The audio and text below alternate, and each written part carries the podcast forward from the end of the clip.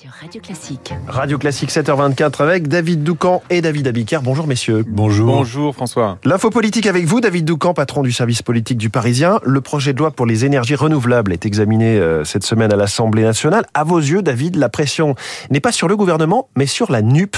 D'abord parce qu'elle risque de se diviser. Absolument François. Commençons par les socialistes qui ont d'ores et déjà annoncé qu'ils étaient prêts à voter le texte avec quelques ajustements. Par exemple, les ristournes sur le prix de l'électricité que le gouvernement prévoit pour les voisins des futures éoliennes. Le PS veut qu'elle ne soit pas universelle, mais réservée aux plus précaires, ce à quoi le gouvernement a donné son accord. Les écologistes, eux aussi, demandent des garanties, par exemple que les panneaux solaires soient installés sur des parkings ou des toits, plutôt qu'en rasant des forêts, là encore. Un terrain d'entente sera trouvable avec le gouvernement. Écologistes et socialistes miment le mal de crâne, mais à la fin, comment diable pourront-ils justifier de voter contre un texte qui vise à décarboner? Restent les insoumis, qui sont bien embêtés. Ils hésitent entre abstention et vote contre, ayant en tête qu'une simple abstention serait une première, puisque depuis le début de la mandature, les insoumis ont voté contre tout. Bref, ces prochains jours, la NUP risque de se fracturer, ou à tout le moins d'exposer ses divisions aux yeux du grand public. Risque de fracturation, mais aussi risque d'un procès en incohérence idéologique pour la France insoumise. Bien sûr, puisque pendant ses campagnes présidentielles et législatives, Jean-Luc Mélenchon était devenu le porte-parole de l'écologie radicale.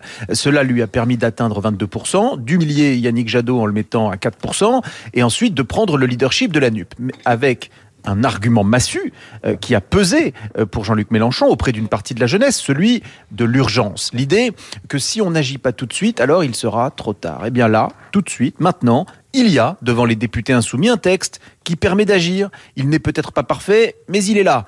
Et il ne demande qu'à être amendé. Le gouvernement y est prêt. Voter contre par posture, c'est prendre le risque de décevoir toute une partie de l'électorat de la France insoumise pour qui agir pour le climat est plus important que d'infliger une défaite à Macron, même s'il le déteste. Ajoutez à cela les ambiguïtés de cette extrême gauche avec le Rassemblement national, comme on a pu le voir hier de manière flagrante sur le sujet des soignants non vaccinés, et il y a des chances pour que l'électeur de gauche, celui d'avril et juin 2022, commence à se poser beaucoup de questions. L'info politique de David Doucan. Merci beaucoup, David. Les titres de la presse. David Abiker à la une, un projet de coup d'État en Allemagne. Pour porter un prince allemand au pouvoir, Courrier international cite Die Zeit ce matin, le quotidien allemand évoquant la plus grosse action antiterroriste depuis de nombreuses années. Une coïncidence, mais l'opinion titre ce matin, un an après, l'Allemagne attend encore son leader. Olaf Scholz communique mal, selon euh, beaucoup d'Allemands. Le Parisien fait la une, lui, sur le dernier coup de gueule de Brigitte Bardot. Libération interview un robot. Un robot qui fait de la poésie. Je vous lirai un extrait tout à l'heure des œuvres de, ce, de cette intelligence artificielle. Le Figaro s'intéresse au régime des Mollins, impuissant face à la révolte. Les échos défendent les entreprises face à l'impôt. Et puis à la une de l'Obs, Annie Ernaux, prix Nobel de littérature, défend, je la cite, sa race et son sexe.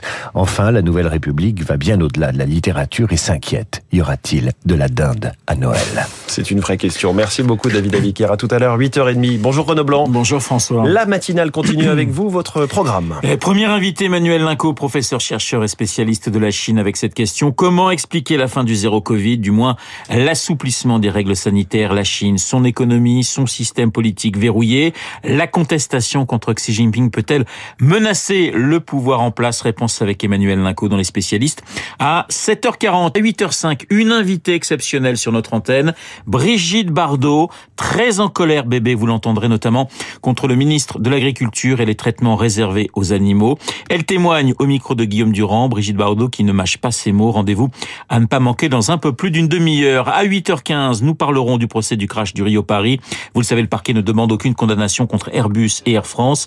Réaction dans notre studio de l'ancien pilote de ligne et président d'Aviation sans frontières, Gérald Felzer. Vous n'oubliez pas Esprit libre à 8h40. Comme tous les jeudis, c'est Franz-Olivier Gisbert qui sera face à Guillaume, Monsieur Fogg, juste après la revue de presse de Monsieur Abiker. Mais tout de suite.